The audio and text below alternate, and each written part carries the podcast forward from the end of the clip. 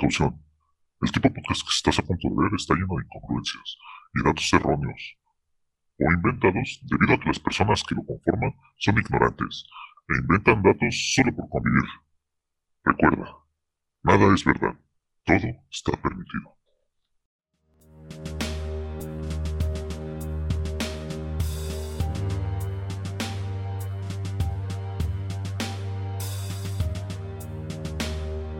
Hola, ¿qué tal amigos? Bienvenidos a un episodio más de Easter Geeks. Les saluda a su amigo Javokers y conmigo se encuentra Ramrodo. ¿Cómo estás, amigo? Muy bien, amigo. Gracias. ¿Qué tal, frikis de Pascua? ¿Cómo están? Bienvenidos y bienvenidas a un nuevo episodio de Easter Geeks. Espero que se la pasen muy bien. ¿Y cómo estás el día de hoy, Total Mosh? Yo bastante bien. Se pasó bastante rápido el tiempo. Ya sin darnos cuenta se acabó enero y viene febrero, que es lo mismo que enero, con el mismo virus y todo igual, sin salir de casa, pero bastante bien, disfrutando bastantes juegos y esperando que este capítulo sea uno de los buenos. Así es, y bueno, como mencionaba Total Mosh, pues a pesar de que estamos todavía en pandemia, pues hay muchas cosas de las cuales hablar y disfrutar en, en lo que respecta a los videojuegos. ¿Les parece si pasamos a la sección de noticias? El mundo de las noticias no descansa, pero Easter Geeks sí. Estas son las noticias más relevantes de la semana.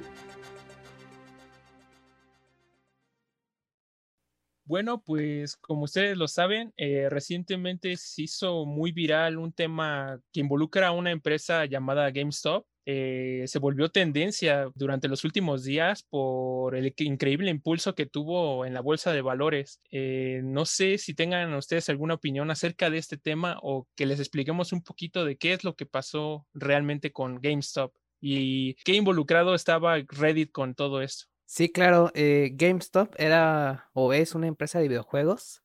Lo más parecido aquí en México es Blockbuster, que era una empresa en donde podrías ir a comprar o rentar videojuegos ya usados. Entonces, pues como ese negocio ya está pues un poco a la baja, sus acciones valían muy poco, casi 6 dólares. Pero repentinamente un día subió de 6 dólares a casi 100, incluso más. Entonces involucró un crecimiento casi del 1000% que incrementó el valor de las acciones de GameStop y todos se preguntaban por qué. Incluso otras empresas sufrieron de lo mismo, como BlackBerry y Nokia. Y lo que pasó es que un grupo de personas en Reddit se puso de acuerdo para elevar el precio de esa acción y que cuando ya estuviera muy arriba, vender sus acciones y pues ganar mucho dinero. Eh, se dice que ahí en el hilo de, de Reddit, que ya no existe ahora, ya lo destruyeron, hubo personas que pagaron sus estudios médicos o se compraron varias cosas con todo lo que habían ganado. Entonces podemos ver que gracias a la unión de ciertas personas, pueden disparar la acción de, una empresa que ya está casi muerta, como GameStop, y ganar mucho dinero de eso. Sí, como dice Ranrodo, esto fue un movimiento que agarró a todos por sorpresa, en especial la gente que andaba rentando esas acciones de GameStop que parecía que iban a la baja, y ya cuando fue a la alza, pues tuvieron que pagar más de los que ellos habían estado eh, pagando sobre esas rentas, entonces empezó a, a verse pues afectada a esa compañía y pues ya estaba en riesgo de bancarrota. Entonces ya hubo varios movimientos que hicieron para tratar de salvar a la compañía y pues de que tratar de que los peces gordos ya no tuvieran que sufrir por esto otra vez en el futuro. Pero pues esto es como que muy en general lo que estamos contando. Hay eh, más youtubers y gente que platica eh, mejor esto, ya te lo dice con más detalles. Eh, yo vi uno que es de Ensho en su Token Podcast y él lo platicó bastante bien. Entonces, si tienen un poquito más de dudas y quieren ver esto un, un poquito mejor estructurado, yo creo que deberían este, ir a ver a, estos youtubers porque sí lo explican bastante bien y creo que nosotros no tenemos tanto la, la capacidad para, para andar dando estos temas sobre inversión.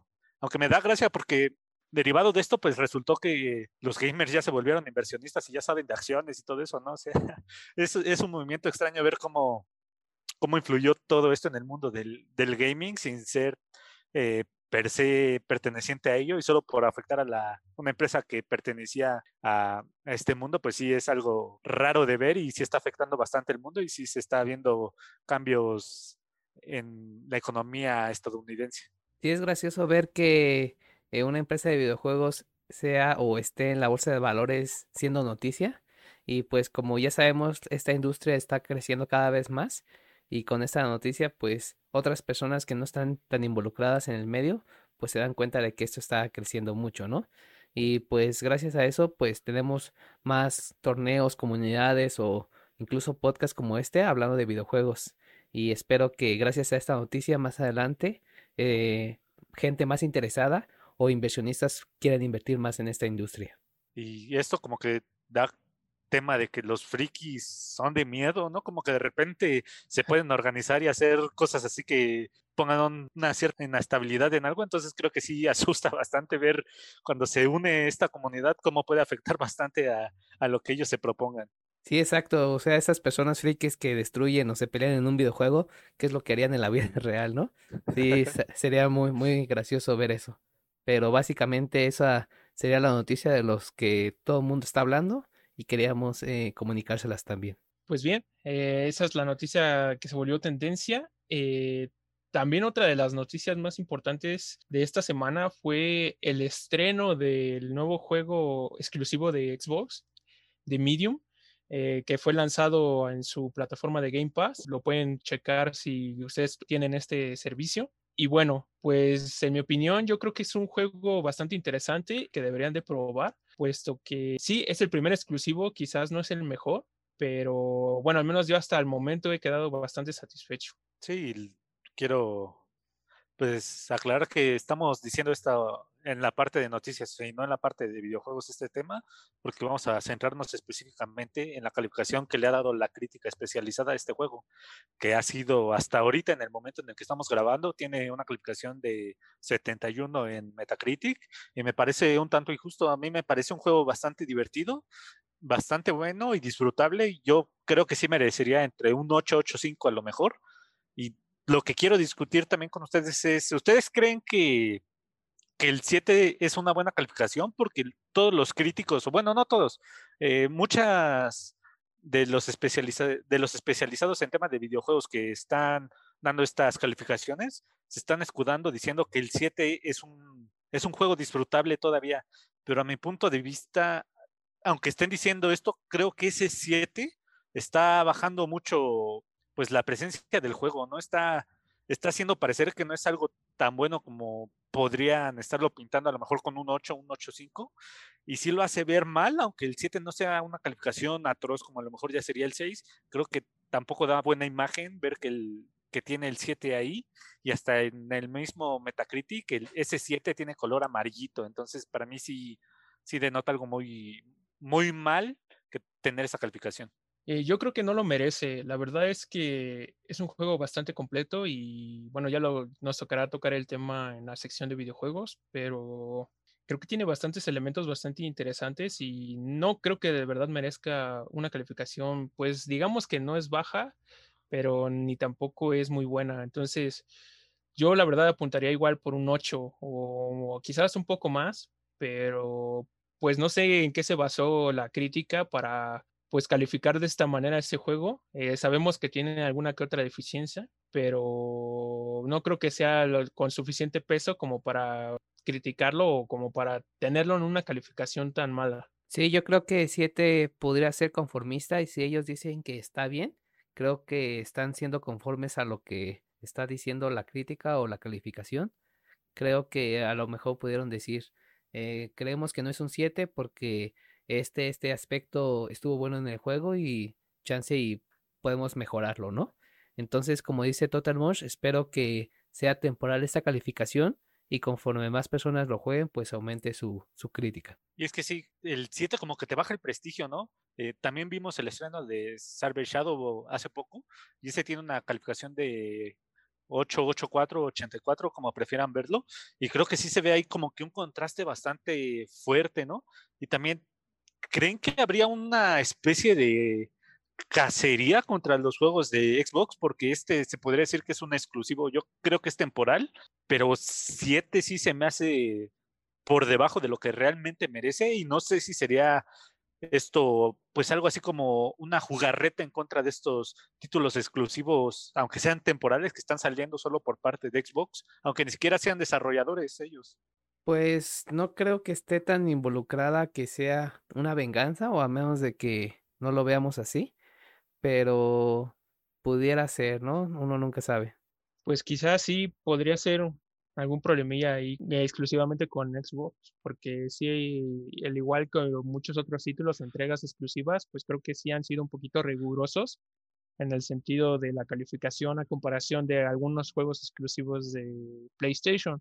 Pues yo creo que ya la crítica queda de un lado y ya es más enfocarnos sobre nuestra opinión personal y sobre nuestra experiencia. Entonces, por eso siempre es bueno pues jugar los juegos y como lo ha mencionado bastante Total Mosh, eh, crearse cada quien su propia opinión sobre los juegos o las experiencias que tenga sobre el mismo, ¿no? Entonces, yo, yo voto más por eso, que a pesar de que sabemos que esa calificación no, no fue la mejor, ni siquiera se acercó a lo que de verdad merecía el juego, pues ya cada quien se queda con su crítica y yo creo que ese lo, lo demás no debería de pesar tanto. Es que yo, yo tengo una teoría para mi opinión de la quema de brujas que estaba en contra de Xbox, y es que creo que muchos medios especializados basan eh, conforme a popularidad sus calificaciones. Y como hemos visto que PlayStation ha dominado bastante, creo que pues como la mayoría del público que los observa es fanático de PlayStation o ya tendrían un PlayStation en sus haberes, pues creo que sería más fácil satisfacer al público mayor que empezar a satisfacer a una minoría como a lo mejor sería Xbox. Creo que están siendo críticos fuertes contra Xbox por lo mismo de que ahí sí no tienen nadie a quien darle cuentas, como a lo mejor sería con Sony, que a lo mejor imagínate si un de Last of Us hubiera salido con un 8, una quema de brujas a toda la prensa seguramente sería, y la, la prensa ahí sí no te diría, es que es un buen juego, un buen juego, no, ahí sí le dieron su 9, su 10, entonces creo que ahí sí, sí se ve cierto miedo por esa mala forma de vista que tendría la gente hacia ellos, siendo que serían mayoría los que podrían criticar una calificación baja sobre algún exclusivo de, de Play. Entonces, esa yo, yo pondría como mi teoría, pero sí háganse sus, sus propios criterios. La ventaja que tenemos con Xbox y este de Medium es que está en Game Pass y abiertamente podemos jugarlo todos. Entonces ya todos podemos andar viendo si nos parece bueno, si nos parece malo y ya podríamos irlo calificando y decir, no es que la crítica tiene razón o no, yo estoy de acuerdo, si merece un poquito más de calificación y si es un juego que disfrute más. La, nosotros lo vemos no como crítica especializada, sino como simples jugadores que nos están enfocando tanto en tal vez en narrativa, en desempeño y todo eso, sino simplemente estamos apreciando el juego en su totalidad de lo como es y damos nuestra opinión con respecto a eso. Y pues sí, ya nada más queda decir que al aparecer de todos nosotros, pues quedó un poquito bajo en esa calificación total que se le ha estado dando y pues esperemos que la gente no se deje llevar por eso y creo que es un, 7 si baja el prestigio, aunque la prensa quiera decirte que es un buen juego, sí, eh, efectivamente yo creo que un 7 sí, sí le quita un poco de ganas a la gente a probar estos títulos. Sí, la verdad es que pues sí baja un poco el, el interés por parte del público, pero esperemos que, como mencionó Ramrodo, pues en el transcurso de todo este tiempo que se esté jugando el juego, pues suba un poquito más de calificación. Y bueno, pues pasamos a nuestra sección de videojuegos. Es momento de pausar el juego y platicar de nuestras partidas más recientes en este segmento de videojuegos. Bueno, pues en la sección de videojuegos vamos a mencionar algunos títulos que estamos jugando. Pues como lo mencionamos en las noticias anteriores, el juego que acaba de salir pues es The Medium, ¿no? En el Game Pass. Y fue uno de los juegos que estábamos jugando hasta el momento. No sé si me quieran dar alguna opinión antes de dar la mía eh, y así podamos empezar una, una, buena charla sobre este juego. Creo que lo mejor sería que empezamos por Ramrodo, por saber si ha visto trailers y si le llama la atención, porque sabemos que él no tiene un, Xbox ni Game Pass. Sí, gracias por discriminarme por ser PlayStation, pero sí tiene razón. No tuve oportunidad de jugar The Medium. Vi el, el tráiler y pues el estilo de arte y se veía un juego pues espectacular, ¿no? Que te la ibas a pasar eh, investigando el, el, entorno, estar yendo en, en diferentes este, escenarios y hasta ahí me generó buena expectativa, me generó una alta expectativa sobre este juego y al escuchar, ver las noticias, sí me desanimé un poco de que le dieron como una mala crítica y como bien habías comentado en la sección de noticias, sí te desanima un poco para comprarlo si es que sale en otra plataforma. ya no tienes ese hype de que es un juego muy, muy bueno para, para jugar o para ver. Y pues esa es mi, mi opinión desde fuera. Bueno, ya que la minoría de Sony habló aquí, ya podemos descartarlo. Ya no, no le hagan opinión a lo que dijo.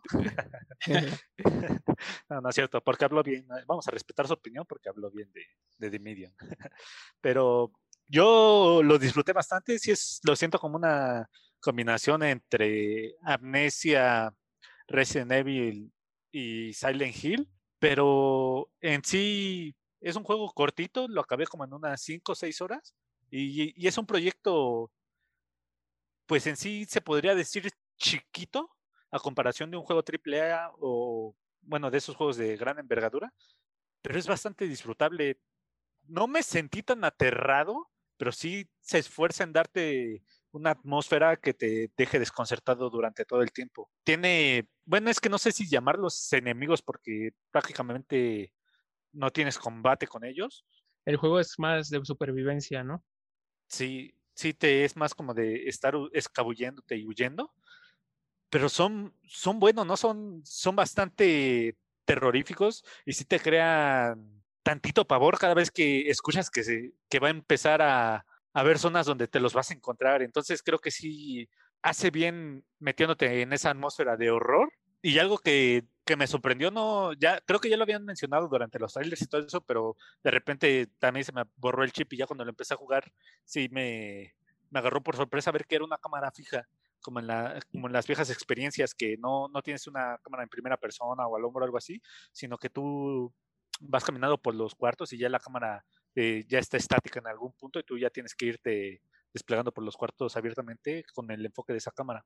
Entonces, creo que eso le ayudó bastante a que se vea bonito el juego porque ya te hace trabajar solo en las partes que se ven del juego, ¿no? Ya no, no tienes que andar eh, trabajando a lo mejor en todo el modelado de una roca, sino nada más de la parte de enfrente, que es lo que se va a ver, y ya todo lo demás lo dejas eh, pues ya sin trabajar. Entonces creo que le ayudó bastante esa cámara fija para que se viera bien. Y me gustó bastante este juego, sí, como ya lo había dicho en la sección de noticias, es un juego que yo creo que se amerita un 8, un 8.5 y que la gente debe de probar si tiene Game Pass y si no, pues sí debería dar una oportunidad y comprarlo en Steam o en la Store de Microsoft porque es una experiencia que te deja satisfecho. Sí tiene unos giros de trama, eh, algunos un poquito predecibles, otros que sí de repente te los botas sin que tuviera demasiado mención de ellos, pero es una buena historia, está bien trabajada y te deja esperando más y creo que va a haber una segunda parte. No sé cuánto se vaya a tardar en desarrollarlo. Si el equipo de Bluebird lo vaya a hacer su trabajo inmediato acabando de Medium, va a estar trabajando en Medium 2. Pero es un juego que sí merece darse la pena y, y probarse más que nada. Porque si lo decides comprar, no es un juego que esté en los mil pesos, en los mil seiscientos, como ya están saliendo los juegos. Está en 800, 900 pesos y me parece un precio bastante adecuado para la experiencia que te está ofreciendo.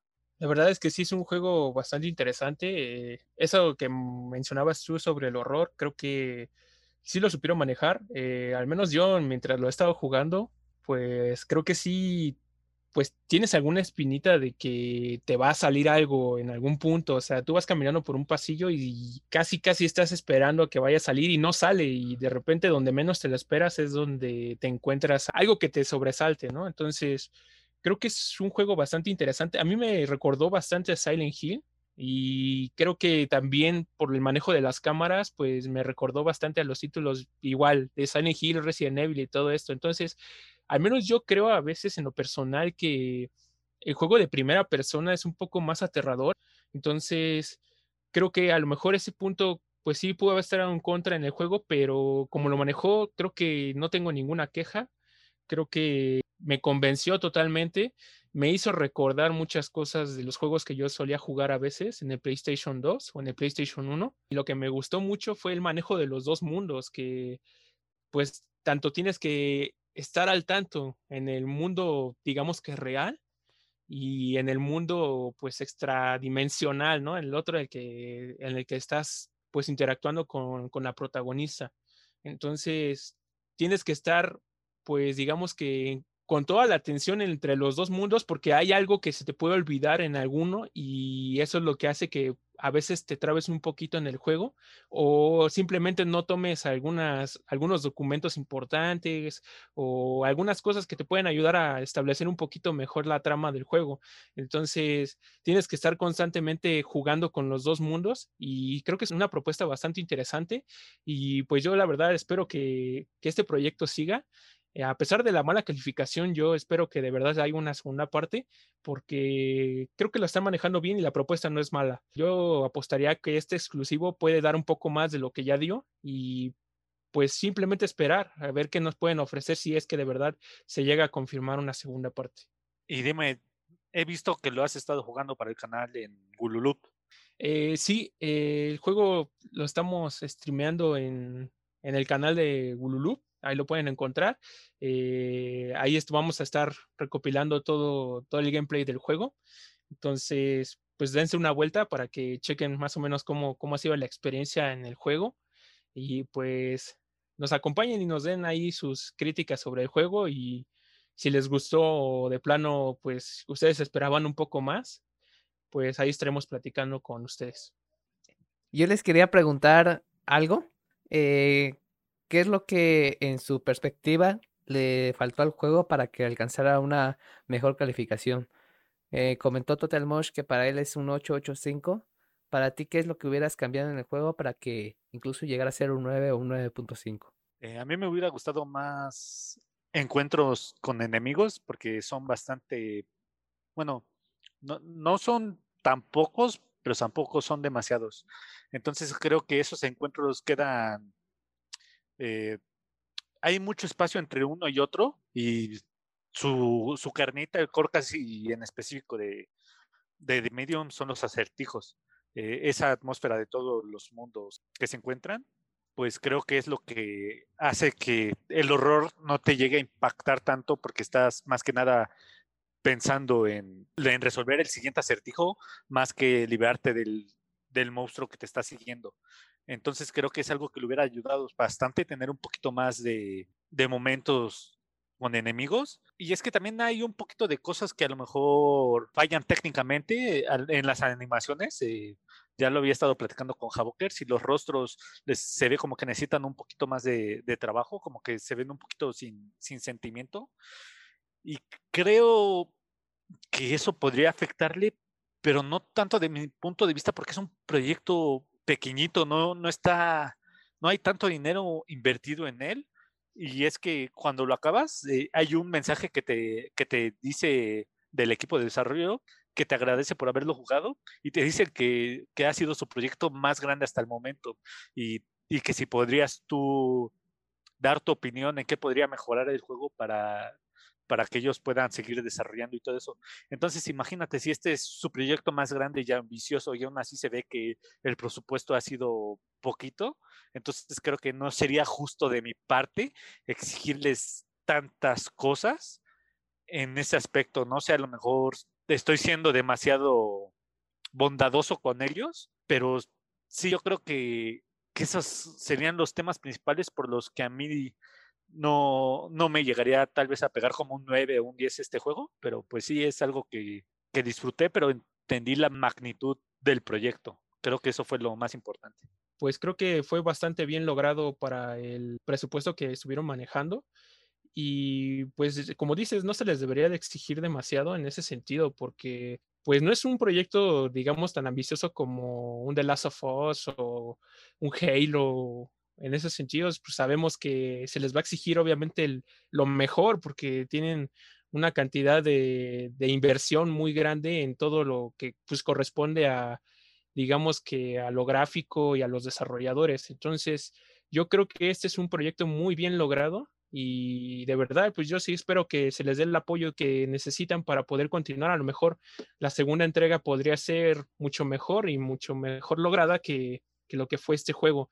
Y me gustó mucho eso que, que mencionaste acerca de que a Halo se le debe de exigir más, porque podemos recordar que la vergüenza que le cayó a Halo por su gameplay que mostró ¿no? en su evento, que a mi punto de vista a lo mejor sí me vi hipócrita en ese momento porque dije, pues a mí me parece bien, pero ya cuando empiezo a juzgarlo así en comparación como en este juego, aunque es lineal y hay menos cosas que desarrollar, pues sí, me, me veo un poco hipócrita no exigiéndole tanto ya a Halo, pensando que es una megaproducción ya de cientos de millones de dólares. Entonces creo que es muy correcto cuando se le exigió, eh, pues muy atinadamente y con palabras bastante fuertes de que pinche basura, eh, ese juego es obsoleto y todo eso. Entonces creo que no, nos sirve como un buen punto de referencia ver que el proyecto chiquitito, pues sí se le puede perdonar, pero Halo, que es una megaproducción de millones, se le debe de exigir lo máximo, ¿no? Entonces creo que eso es algo bueno que también nos ayudó a aterrizar este juego y pues espero que sirva de buen ejemplo para todo lo demás.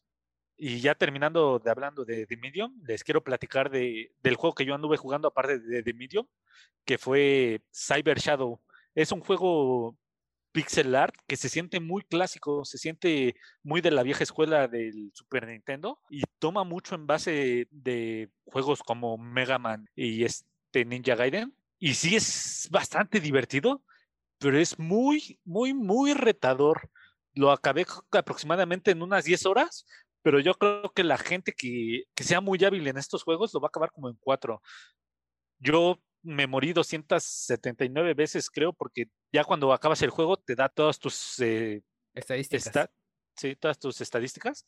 Y sí me dice que me morí 179 veces, que tardé 10 horas y bla, bla, bla, bla. Y eh, iba bien el juego. Bueno, no había encontrado una brecha así como que un salto muy difícil en dificultad, demasiado diferenciador hasta la, hasta la mitad del juego fue que empecé a ver que, que, me empecé a morir en exceso en todo lo, con los jefes. Ahí empiezo a ver un jefe que ya me empezó a matar, me empezó a tardar ahí bastante tiempo, bastantes vidas en pasarlo. Y después de ahí me di cuenta que ya para, para mí empezó como que la dificultad real. Entonces creo que el juego va eh, haciendo una curva bastante buena de dificultad. Pero sí es un juego que no recomendaría para la gente que los use solo para divertirse, que les guste este tipo de retos. A lo mejor si, si te gusta un Dark Souls, estás acostumbrado un poquito más a este tipo de retos que te estás muriendo, lo tienes que morirte 30 veces para aprender de tus errores y avanzar, es un buen juego porque como cualquier plataformero vas a equivocarte millones de veces antes de aprender qué es lo que estás haciendo mal pero si nada más los usas como para pasar el rato, no, no creo que sería tanto el juego recomendado para ellos. A, mí me llegó a frustrar bastante ya llegando al jefe final. Yo estaba así con la emoción de, ah, ya lo voy a acabar, ya por fin voy a poder pasar este juego. Y el jefe final me empezó a dar una vergüenza total, me empezó a pegar por todos lados, empezó a tener eh, más fases de las que yo pensaba. Y, y sí llegó un momento en el que llega a pensar, no man, no sé si lo quiero acabar y mejor voy a borrar este juego y paso al siguiente porque me estoy estresando demasiado. Estuve así intentándolo bastante tiempo hasta que creo que el mismo juego como que se da cuenta que te está te está matando tanto que, que hay, había una parte donde me empezó a dar un poquito de curaciones para que yo las tomara en el juego. Entonces como que el juego sí ya, ya me dijo, ya güey, ya te, veo que estás muy güey para este juego, no lo vas a poder pasar sin mi ayuda y me empezó a soltar tantitas curas el juego. Entonces ya, ya empecé a racionar un poquito y hasta eso estuve muy nervioso en dar el golpe final porque yo estaba a un golpe de morir y el jefe todavía estaba como a 5 o 6, entonces tuve que precisar bastante bien. tienen patrones simples los jefes, pero aún así... Eh, a veces se vuelve difícil evitarlos. Ese patrón del jefe final este, me tuvo bastante nervioso. Ya cuando le faltaban como ocho golpes, a mí me, me faltaban dos para que me muriera. Entonces, en una así, la verdad, empecé a ser un poco más intrépido y en esa parte en la que le falté el respeto al, jefe, me dio un golpe. Entonces me hizo entrar en pavor y empezar a, jugar con mucho, mucho, mucho cuidado porque no quería repetir todo este ese momento, porque sé que sabía que me iba a costar bastante volver a llegar a, a tener una oportunidad así. Entonces creo que el, el, juego te, te da la libertad de que si eres cauteloso, lo vas a tener un poquito más, más fácil, pero en el momento en el que empiezas a ser intrépido, en el que le empieza a faltar el respeto al juego y a los jefes, te das cuenta que empieza a morir bastante, bastante, bastante.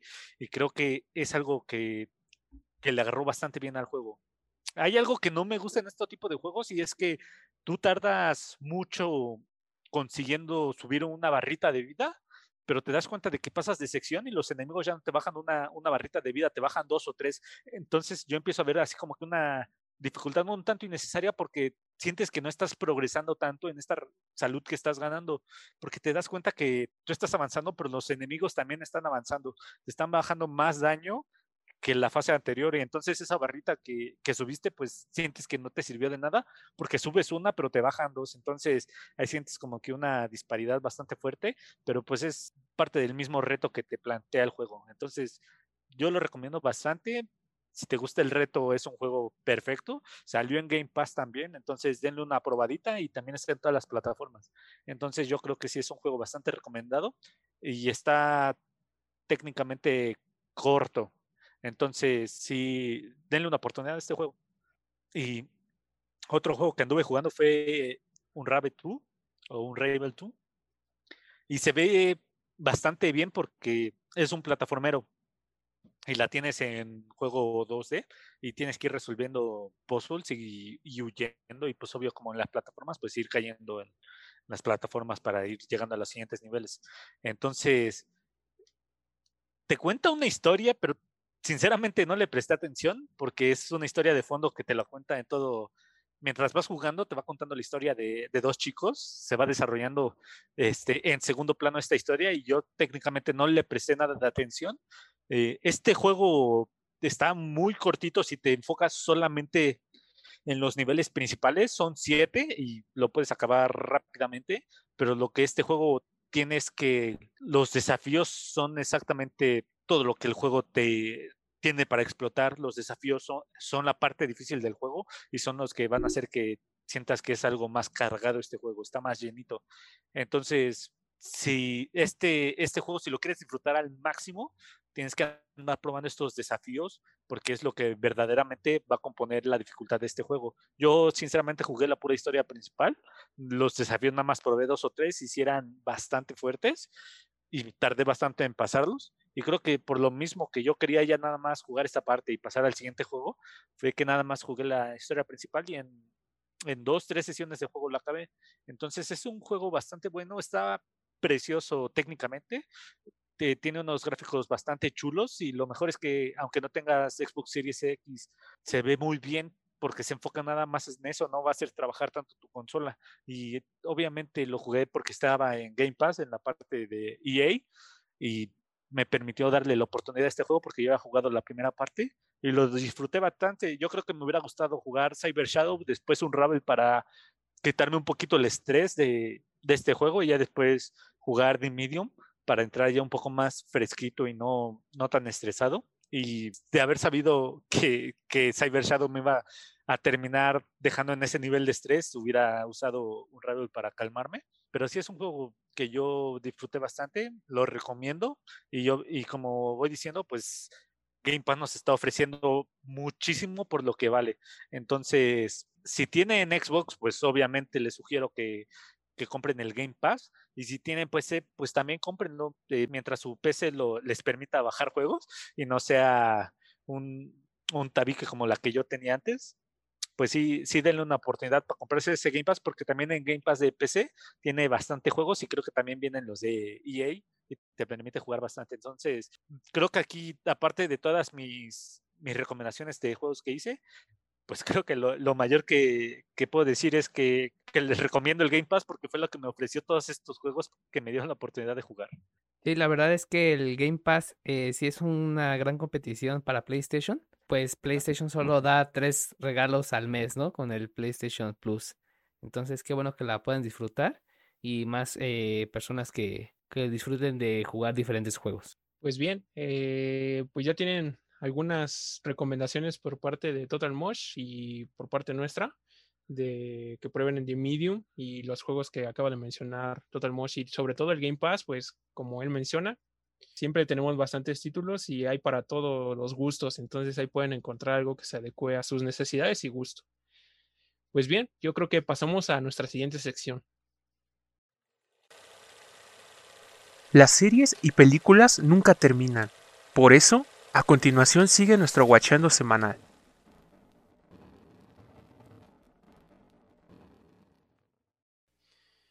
Pues bien, en nuestra sección de guachando, pues vamos a hablar un poquito sobre King Kong. Eh, sabemos que hay bastante euforia por la nueva película que se va a estrenar, de King Kong contra Godzilla, y hay, han inundado las redes totalmente de, de memes sobre esta nueva película que se aproxima.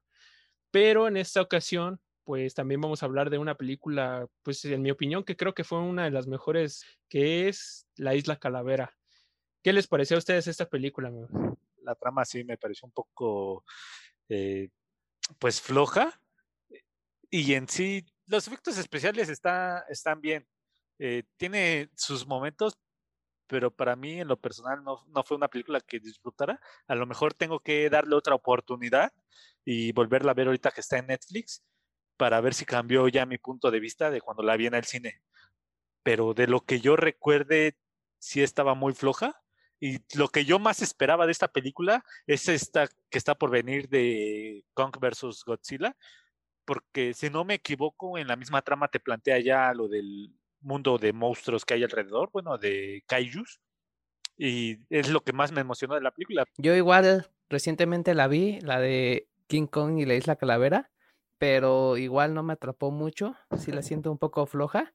Eh, lo que más me gustó fue la pelea de King Kong contra eh, estos, estas lagartijas grandes, que de hecho a mi perspectiva, pues King Kong se ve como que un poquito chaparrito, porque pues todavía no está en su edad adulta, pero hasta ahí, ¿no? Esa pelea sí me resultó bien porque como bien comenta Total Mosh, los efectos están realizados muy bien, entonces te divierte y te entretiene. Más la actuación de Samuel Jackson, entonces creo que es una película bastante palomera. Así es, yo creo que también sí es una película bastante interesante y pues véanla, yo al, al, final de cuentas creo que me gustó, me gustó bastante y pues coméntenme ustedes qué esperan de esta película. Yo solo quiero decir que Javoker nos acaba de decir su opinión, me la paso por los huevos y King Kong es la mejor película de la historia, es lo que yo entendí. ¿Cuál fue la pregunta? sí, tu opinión de la nueva película. Ah, de lo ¿Cuál que es espero tu de... opinión sobre la nueva película? Le espero con ansias. Siento que, que esta película va a venir cargada de mucha acción. El tráiler que, que nos compartió es la producción Universal, ¿no? Es, se ve bastante interesante, se ve bastante bueno. Siento que en lo que se ha mostrado el guion está ayudando demasiado a King Kong y se entiende porque te, técnicamente no veo como King Kong, si no fuera por este argumento del arma que se ve en el tráiler, cómo pueda vencer a un Godzilla que tiene aliento atómico, que era mucho más grande que él. Y de por sí, la primera escena que nos mostró en el tráiler, están peleando en una plataforma acuática. Y hasta donde yo tenía entendido, y a lo mejor me estoy equivocando, y me gustaría que a lo mejor en los comentarios en, en Facebook o algo nos pusieran ya para quitarme esta idea que tengo en la mente, los changos no nadan o no pueden nadar o creo que son físicamente incapaces de nadar porque son puro músculo. Es lo que creo que alguna vez lo vi, a lo mejor lo vi en Los Simpson y lo tomé como algo verídico que en realidad no pasó y, y los rinocerontes no, no nacen de huevos, a lo mejor, no sé, puede que esté equivocado y estoy tomando mis argumentos de donde no debo, pero me parece que no habría forma en la que King Kong sea un digno rival contra Godzilla, el cual vimos en la película pasada, se peleó con una infinidad de monstruos mucho más poderosos que King Kong y salió victorioso, no por nada se volvió el rey de los monstruos y ahora que llegue este esta sopa de macaco a tratar de hacerle reto a Godzilla se me hace poco creíble, pero yo creo que la voy a disfrutar bastante solo por ver los putazos entre un chango y una lagartija. Como una pelea de Smash. La verdad es que sí nerfearon bastante a Godzilla por lo que se ve. Y bueno, creo que no sé si sea un tanto spoiler, pero pues creo que la idea, no sé si sea que entre los dos se vayan a unir para pelear contra algo más grande, ¿no? Y pues esperemos que sea bastante palomera. Eh, no creo que tachen lo magnífico, pero pues sí, probablemente pues tenga varios puntos interesantes que tengamos que ver. Yo la verdad también creo que está demasiado disparejo este asunto y más porque pues sí, Godzilla es en tamaño, pues también en primera sí es mucho más grande, pero ok, eso lo puedo pasar en, en, cuestiones de tamaño. Pero en habilidades, pues obviamente es muy diferente uno con otro. Entonces, yo la verdad es que siento que al mismo tiempo por ser quizá una productora pues obviamente estadounidense, pues la victoria parcial o la victoria la va a llevar King Kong. O quizá, no sé si vaya a quedar en un empate o no, pero esa es mi opinión. O sea, yo creo que van a optar más porque King Kong lleve la delantera que Godzilla.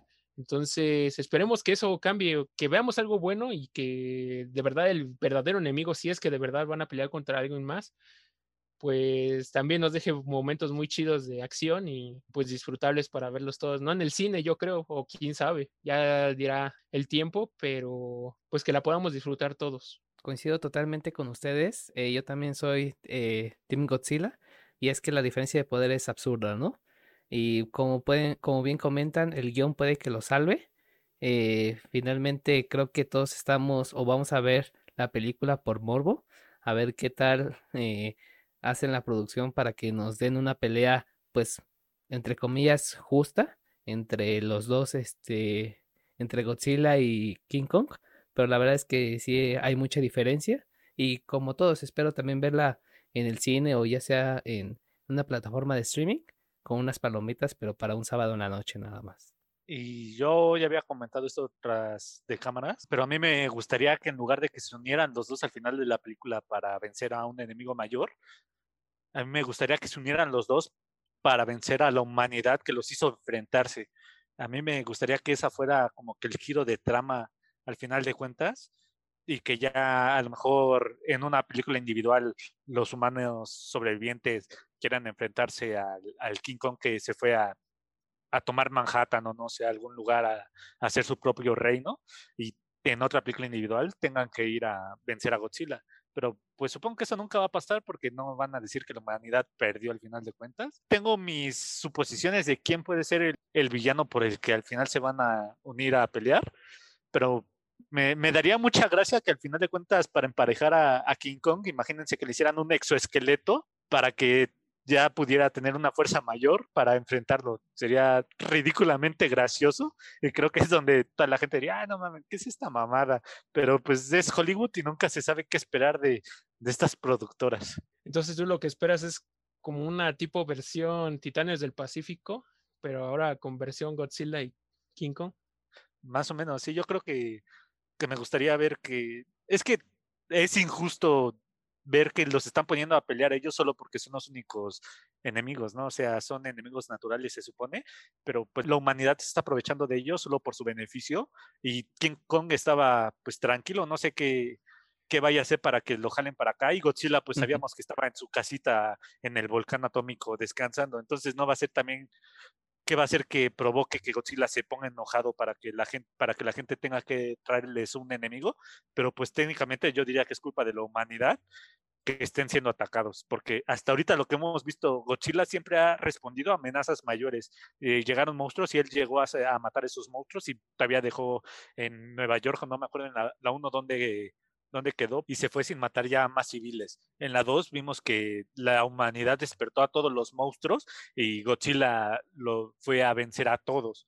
Y luego ya se fue otra vez y se retiró sin hacer daños. Entonces es raro ver que los pongan a pelear sin motivos que sea culpa de la humanidad otra vez. Entonces creo que para esta tercera película de Godzilla me gustaría ver eso, que ya tuviera repercusiones, todas estas malas decisiones que está tomando esta gente y que vean que no pueden abusar siempre de la ayuda de Godzilla para salirse con su beneficio. Entonces, por eso yo me gustaría ver este, este cambio de trama en la que Godzilla les dice a la verga, me voy a unir con King Kong y se van a ir todos a la chingada por todo lo que están provocando y ya es su culpa.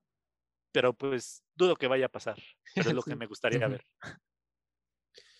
Pues bien, yo creo que esto es todo por la parte de la sección de lo que estamos watchando y pues pasamos a la siguiente sección. Todos los animes tienen voz y nosotros la escuchamos y compartimos. Esta es nuestra recomendación de anime.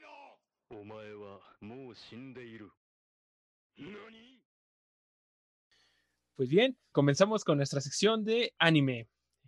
En esta ocasión tocará echarle un vistazo a un anime bastante interesante y que tiene mucho que ver con el mundo de los videojuegos. High School Gear consta de pocos capítulos y lo pueden encontrar en Netflix, pero es bastante interesante y se lo recomendamos muchísimo. Sí, claro, la verdad, como comenta Havokers, es un anime corto pero muy divertido llamado High Score Girl.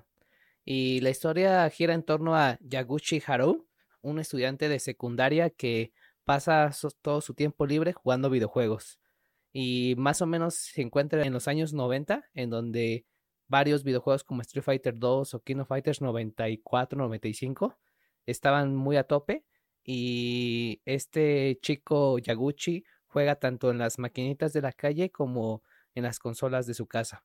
Pero todo su mundo giraba pues normalmente súper bien, jugando videojuegos él solo o contra otros oponentes pero un día llega Ono, una chica igual de sexto de primaria que juega muchísimo mejor que él porque él va a una sala de videojuegos y esta chica pues le gana en el Street Fighter 2, que es como uno de sus mejores juegos que juega contra Guile y se sorprende de que sea una chica la que le gana. Entonces a partir de ahí se forma como una relación entre rivalidad y amistad o incluso amorosa entre los dos y básicamente el anime torna en, estas aventuras que tienen ambos. Terminando esta introducción, podemos decir que ya empieza la zona de spoilers, ¿no? En donde los corremos a todos los que están oyendo, que no, que no han visto la serie y no, no quieren ser spoileados. Vayan a verla de una vez, dejen este podcast, regresen en un futuro y pueden ver si comparten nuestra opinión no de, de este anime. Entonces aquí les decimos adiós y si se quedan, acompáñenos.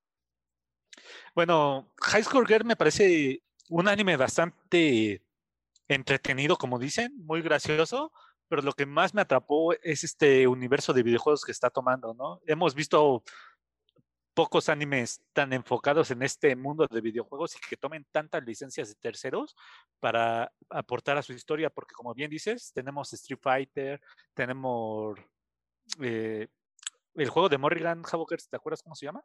Darkstalkers Darkstalkers, tenemos Virtual Fires, tenemos un montón de juegos de la época de los cuales no solo los mencionan, sino te van dando datos exactos de cuándo se creó, en qué momento salió, en qué mes, la forma en la que se jugaba, todas las iteraciones de Street Fighter que hubo. Y es algo que me atrapó bastante ver también lo enfocado en este universo, bueno, en el mundo de los videojuegos que está contando y cómo en ese tiempo pues la gente en Japón lo vivía, ¿no? En esta eh, euforia de las maquinitas que había.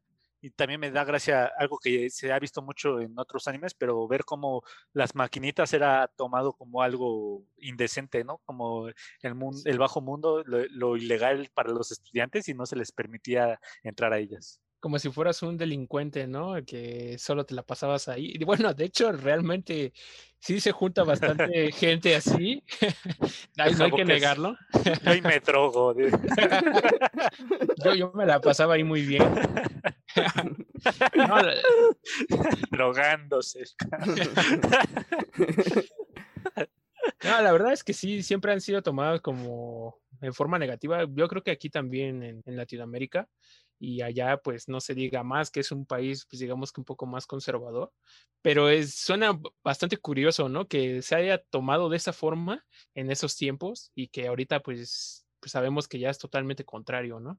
Y que ahorita pues ya a lo mejor ya no es tanto ir a, a las maquinitas o de eso. Yo sé que hay mucha gente que todavía les gusta o lo ve con nostalgia, pero pues la mayoría de la gente ahora pues ya cuenta con una consola que sabemos que es totalmente diferente yo lo puedo ver este anime de dos formas. Una como una guía, en cierta forma, de saber qué juegos había en esa época. Y hay, yo sé que hay muchos que no conozco y que de verdad me interesaron. O sea, que de verdad me gustaría darles una oportunidad en algún futuro próximo de darles una pequeña jugada y ver qué tal están. Porque la verdad es que a pesar de que sí se centra mucho en una historia, también te muestra una cantidad de juegos de esa época inimaginable, estratosférica. Creo que es muy bueno para incentivar a los jugadores pues nuevos o los jugadores ya de antaño a que se vuelvan a reunir con esos viejos títulos que de verdad los hicieron pues pasar un buen rato a lo mejor en su adolescencia y para nosotros que a lo mejor no tuvimos tanto contacto con ellos, pues nos da la oportunidad de poder hacerlo en la actualidad y, poder probar este juego.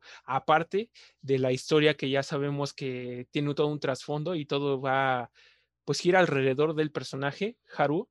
Entonces, pues sabemos que esto va también más en un sentido, pues digamos que entre romántico y pues sobre la afición de los videojuegos. Entonces, creo que puedes verla de diferentes formas y no solo en un sentido. Sí, como bien mencionas, a mí me causó mucha nostalgia porque me recordó cuando estaba en la secundaria yendo a las maquinitas, que obviamente no pude jugar esos juegos porque esos juegos son de unos años antes a cuando yo estaba en la secundaria pero sí alcancé, por ejemplo, a jugar King of Fighters 2002 y era que llegaba el clásico chavo a retarte y sí estaba como que el local de las maquinitas medio oscuro y medio tenebroso, pero eh, muy, muy divertido, ¿no? Cómo se formaban las retas. Incluso en el anime nos muestra mucho eso, ¿no? Que había mucha competición y aquel que no soportaba perder, pues iba y se levantaba a, golpear al, al otro, ¿no? Que no se permitían golpes en partes bajas ni en la cara, sino el chiste nada más era tirarlo al suelo. Entonces creo que, como bien menciona Hawkers, es una historia entre videojuegos, relación amorosa con Ono, que ya como en el capítulo 7, 8, entra otra chica que es Hidaka, entonces se forma este como triángulo amoroso por el protagonista, ¿no? Que es Yaguchi. Siento que eh, casi todos los episodios son muy buenos porque demuestran cómo es la experiencia de Yaguchi y cómo se centra nada más en sus videojuegos y que es como parte de lo que les atrae a Ono y a Hidaka, ¿no? Que sea una persona tan seria de los videojuegos y que a pesar de que le va muy mal en la escuela con sus calificaciones, pues en los videojuegos es todo un máster. Y que la verdad sí te muestra bastante sobre lo que hemos platicado alguna que otra ocasión. Eh, si de verdad te gusta hacer algo, pues qué mejor que hacerlo, ¿no? Y no por quedarte con lo que te digan los demás. Entonces, pues ahí te das cuenta de que de verdad, pues a lo mejor viéndolo nosotros de una forma, pues dice los videojuegos, pues no te traen a lo mejor bastantes cosas en el sentido monetario o de una calidad mejor, pero si es tu afición y es tu hobby, pues vale mucho la pena darle un tiempo y toda tu dedicación, ¿no? Que obviamente es como todo, si de verdad te gusta, pues le vas a dedicar tiempo y le vas a dedicar pues toda tu pasión, ¿no? Y creo que eso queda muy bien establecido en la historia y pues, lo maneja excelente, ¿no? Y creo que sí queda como que con ganas de jugar muchos juegos que están mencionando. Sí, yo nunca he sido un fan tan grande de los juegos de pelea, pero siempre me ha gustado ver a otros jugando los juegos, ver esos combos tan grandes que luego hacen y ver el personaje de Haru hace que me sienta bastante identificado porque tiene un montón de pasión por los videojuegos. Lo vemos desde que pasa horas en las maquinitas y también cómo está viendo los eventos que va a haber de, de, videojuegos y cómo va en ese tiempo a asistir cuando tal vez todavía no eran tan, tan masivos esos eventos. Pero sí me gusta y sí hace que uno pues se sienta bastante identificado de ver como de, si yo he pensado en ir a un evento, me he quedado horas jugando o cosas así, ya sé que sea bastante entrañable este personaje, porque si eres también una persona que ama los videojuegos, pues sí sientes esa conexión con él así inmediatamente. También el ver cómo en, en la historia nos lo muestran desde que era pues un poco más chico y cómo va creciendo y creciendo y creciendo y cómo su afición pues también fue, fue incrementando y cómo toma esta también identificación de los videojuegos con Akira y hace que sea como que el vínculo que los une. Eh, es lo que los acerca al principio y es lo que los mantiene unidos durante toda la trama, pero aparte de los videojuegos, pues ellos ya van creando sus propios vínculos y van dándose cuenta que a lo mejor el uno a otro siente afecto hacia la otra persona. Entonces creo que es una historia bastante linda desde el punto de, de vista del término amoroso y vemos que también al final de cuentas se crea el trío amoroso que es el que crea pues toda esta, esta trama que gire.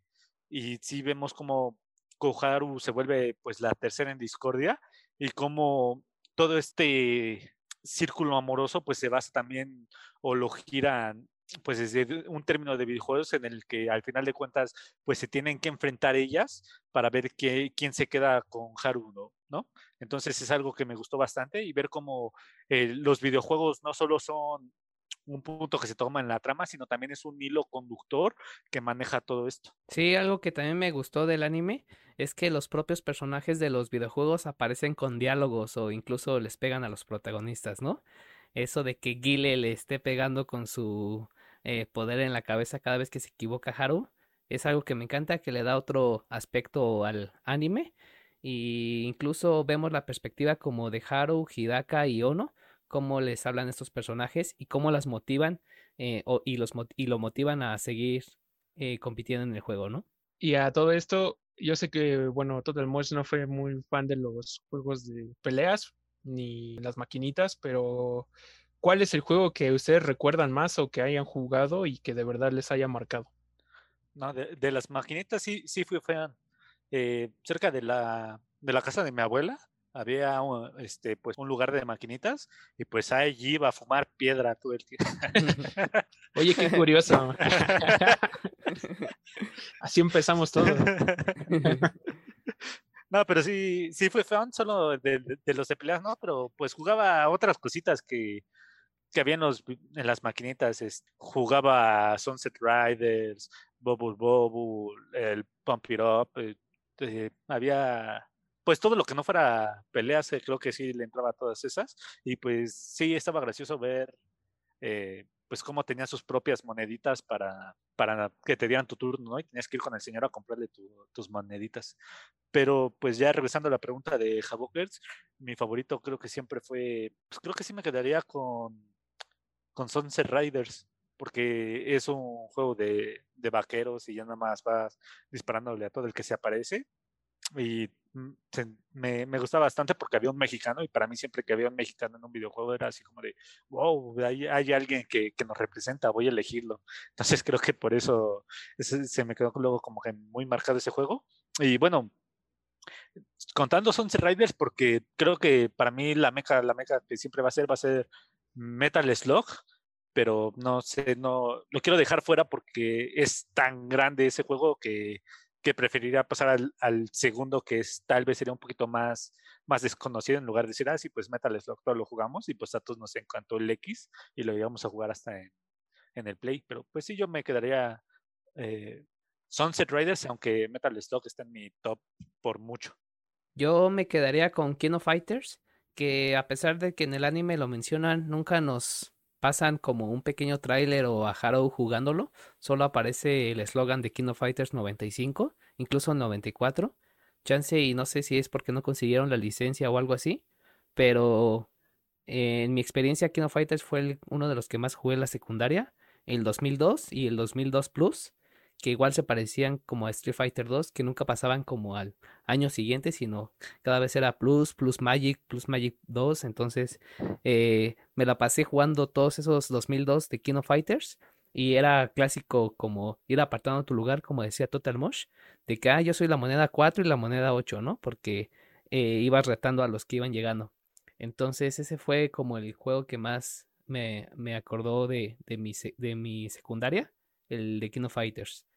Estuve jugando también Street Fighter 2, pero como los movimientos eran un poco más lentos y tenías que hacer más los combos, incluso lo dicen en el anime, ¿no? Algunos combos los tenías que hacer con la palanca y eran un poco difíciles de hacer. No me llamó tanto la atención en su momento, pero también creo que fue el, el segundo juego que más jugué de los que se muestran en el anime. Pues en mi caso igual creo que compartimos el juego, creo que mi favorito, yo sí era muy fan de los juegos de pelea, y siempre mi favorito fue King of Fighters, pero yo comencé y el que siempre me quedó marcado fue el King of Fighters 98. Me parece que ahí reunía varios personajes que digamos que en la historia cronológica ya no continuaban con vida. Entonces, pues podías jugar hasta con un jugador de fútbol americano, ¿no? Y basquetbolista, o sea, tenía bastantes personajes muy buenos y creo que ese fue uno de mis favoritos, no no descarto los demás porque creo que todo forma parte de una línea que tú vas siguiendo mientras vas creciendo, pero creo que ese fue mi primer contacto con King of Fighter. Ya después, pues sí me tocó jugar los anteriores, pero sí lo sentía, no es que se sintieran más lentos, sino que sí sentías el cambio de, digamos que generacional entre uno y otro. Entonces, ya los más actuales de King of Fighters, la verdad es que ya no los he jugado, ya les perdí la pista, pero pues sí me gustaría bastante poder probarlos alguna vez y pues dar una pequeña retrospectiva de qué es lo que cambió tanto en estos juegos y qué es lo que los hicieron o qué es lo que está haciendo ahora que haga diferente el juego. Y sobre Street Fighter, pues la verdad es que yo nunca fui fan.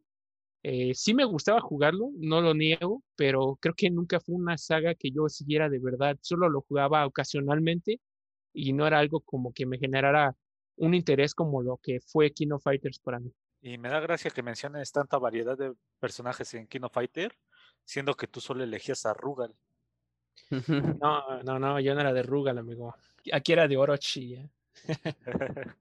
yo también elegía mucho a Yori, a Terry y a, a Mari, que era una chica igual eh, eh, de cabello amarillo, exuberante, como todas las de todas las chicas de los videojuegos de peleas. Pero sí, esos, esos tres personajes eran mis favoritos de Kino Fighters. Yo sí jugaba bastante con Terry. Había uno de un paliacate con un. El báculo, ¿no? Ajá. Billy. Billy y Ralph. Creo que eran mis personajes como que preferidos para el juego. Y esos son los que yo elegí en Metal Slug, mira. Y pues ya regresando un poquito a High Score Girl, pues sí, creo que durante toda la historia sí te hace dudar como que con cuál de las dos se va a quedar Haru, pero pues no sé, al final como que uno quiere que se quede con Akira, ¿no? Porque ves que pasa por tanto este Haru y se mejora para estar un poquito más a, no sé cómo decirlo, a estar a su nivel, a ser digno de ella, que, que quieres que al final pues sí, sí sea la persona con la que se logre quedar, ¿no? Aunque Koharu le muestra pues todo ese apoyo incondicional, pues sí uno ha visto a Haru apoyar tanto a Kira y esforzarse tanto por ella, pues que quiere que ellos dos terminen juntos, ¿no? No sé qué es lo que ustedes opinan. Pues yo preferiría que se quedara con Hidaka porque Ono pues nunca dice ni pío, ¿no? En todo el anime. Eh, episodio tras episodio yo, yo decía, ahora sí va a poder hablar esta Ono, va a decir algo. Pero luego me imaginaba, ¿no? ¿Qué tal si se queda con Ono y cuando estén grandes, pues el único que va, que va a hablar es Yaguchi, ¿no? Creo que siento que no sería tan buena relación, a pesar de que en el, en el anime muestran que su relación es muy estrecha y muy cercana, e incluso incomprensible para todos los demás. Y en cambio Hidaka pues mejora, incluso aprende a jugar videojuegos, mejora a lo largo de los años, tanto que hasta incluso es mejor, mejor que Yaguchi. Y creo que en mi perspectiva, eh, sí me hubiera gustado que se quedara con Hidaka que de hecho al final del anime como que se queda uh, abierta esa posibilidad.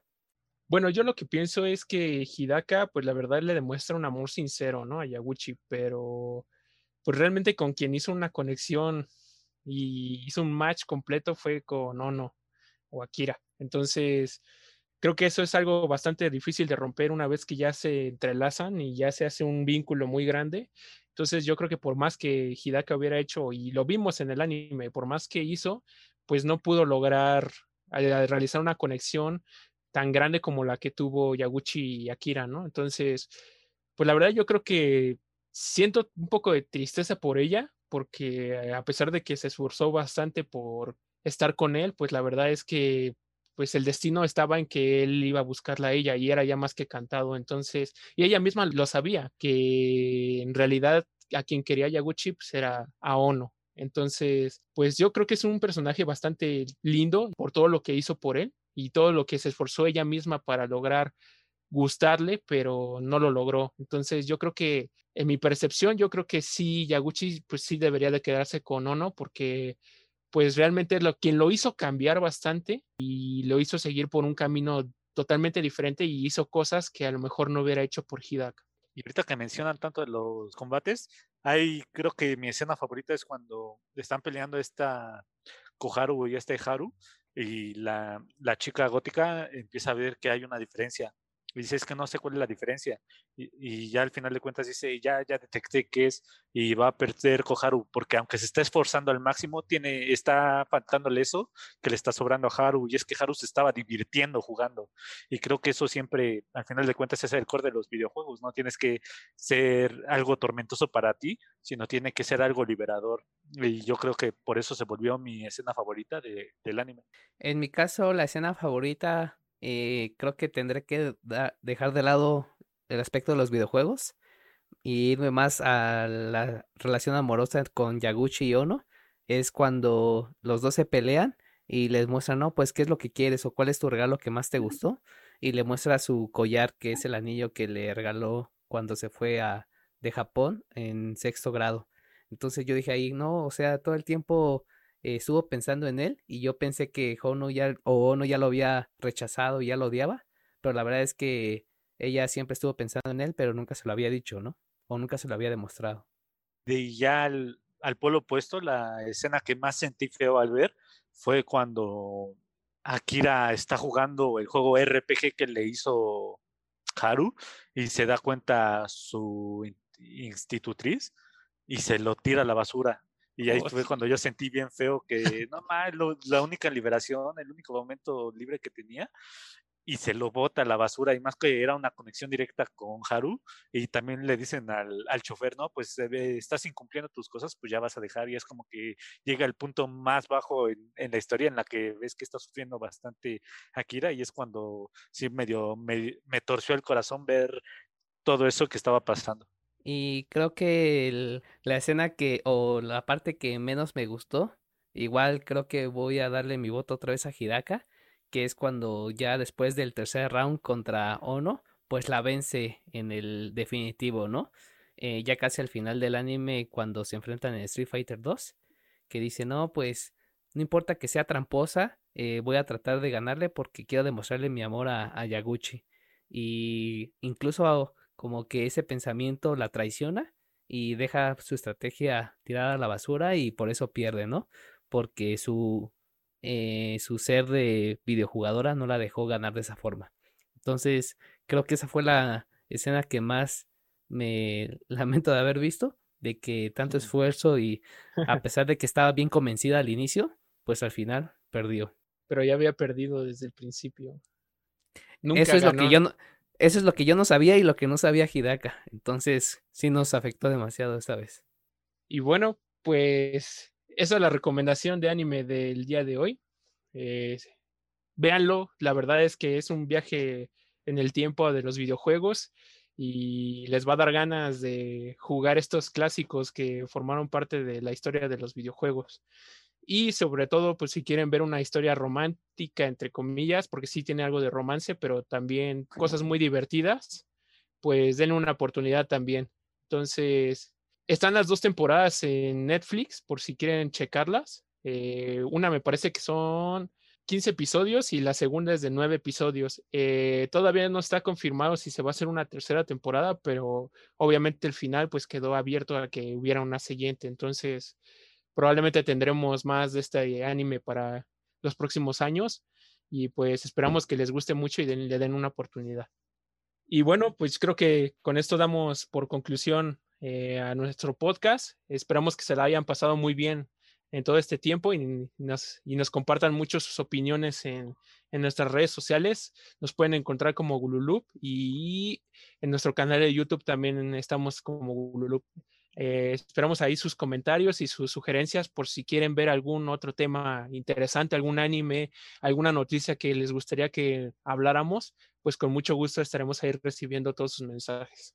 Pues ya nada más también despedirme de mi parte, decirles que nos vemos la siguiente semana. Espero que hayan disfrutado mucho este capítulo y esperemos que nos sigan acompañando y se unan a todas nuestras redes sociales y que nos compartan todo lo que quieran decirnos a nosotros. Eso, eso es todo, amigos. Nos vemos para la próxima. Bye. Adiós, geeks.